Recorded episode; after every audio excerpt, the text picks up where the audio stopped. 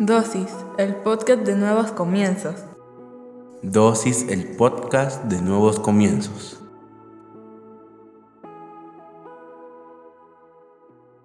Bienvenidos seas una vez más a Dosis. Hoy hablaremos sobre pequeñeces. Éxodo 4.2 dice, entonces Dios le preguntó, ¿qué tienes en tu mano? Una vara, contestó Moisés. Cierra tus ojos, vamos ahora. Señor, te damos gracias por el privilegio que nos das de aprender en pequeñas dosis de tu palabra. Te pedimos que hables a nuestra vida, a nuestra mente, a nuestro corazón, que nos permitas comprender a cabalidad todo lo que nos quieres enseñar en esta dosis, pero sobre todo que lo que hoy aprendamos lo podamos poner en práctica en nuestra vida diaria. En el nombre poderoso de Jesucristo. Amén y amén. Hoy quiero hablarte sobre las pequeñeces, sí, aquellas las que muchas veces nosotros no queremos, aquellas que nosotros menospreciamos por ser pequeñas, aquellas cosas que como las comparamos con otras pensamos que no sirven absolutamente para nada. Y no nos damos cuenta que Dios es un experto en utilizar las pequeñeces para comenzar una nueva etapa en nuestras vidas. La historia que leíste al principio habla cuando el Señor está cara a cara con Moisés y Moisés dice, ¿qué quieres que haga? Y el Señor le dice, ¿qué tienes en la mano? Y a Moisés le parecía una pequeñez esa vara. Como muchas veces a nosotros nos ha parecido una pequeñez lo que hoy tenemos. No nos damos cuenta que tenemos un lugar en donde dormir, una cama en donde descansar, un plato de comida sobre la mesa, un sueldo que por muy poco que ganemos o mucho que ganemos, nos sirve para mantenernos durante este mes, durante esta quincena. No nos damos cuenta que somos tremendamente bendecidos, porque simple y llanamente lo vemos como una pequeñez comparado con los sueños, planes y anhelos que tenemos. Y como te decía la semana anterior, nos enfocamos en lo que opina el vecino y cuando nos enfocamos en lo que opina el vecino, nos estamos comparando con lo que él tiene. Y si él tiene más que nosotros, nosotros comenzamos a pensar que tenemos pequeñeces y que Dios no puede hacer nada con esas pequeñeces. ¿Sabes qué sucedió? Que con esa vara Moisés se presentó delante del faraón y por la gracia y la misericordia de Dios logró sacar a todo el pueblo de Israel, tal como el Señor se lo dijo. Pero no es el único al que le pasó esto. Jueces 15 del 15 al 16 dice, luego Sansón encontró la quijada de un burro recién matado, la levantó y la usó para matar a mil filisteos. Después dijo, con la quijada de un burro los he apilado en montones, con la quijada de un burro he matado a mil hombres. ¿Quién a utilizar la quijada de un burro? ¿Quién? Imagínate. Pero esa pequeñez el Señor la puso en las manos de Sansón para matar a los enemigos. Esa pequeñez, no una espada, puso una quijada de burro, una pequeñez. Cuando nosotros apreciamos las pequeñeces es cuando estamos listos y formados en nuestro carácter para iniciar la nueva etapa que Dios tiene para nuestras vidas. Si vamos a seguir menospreciando las pequeñeces, no estamos listos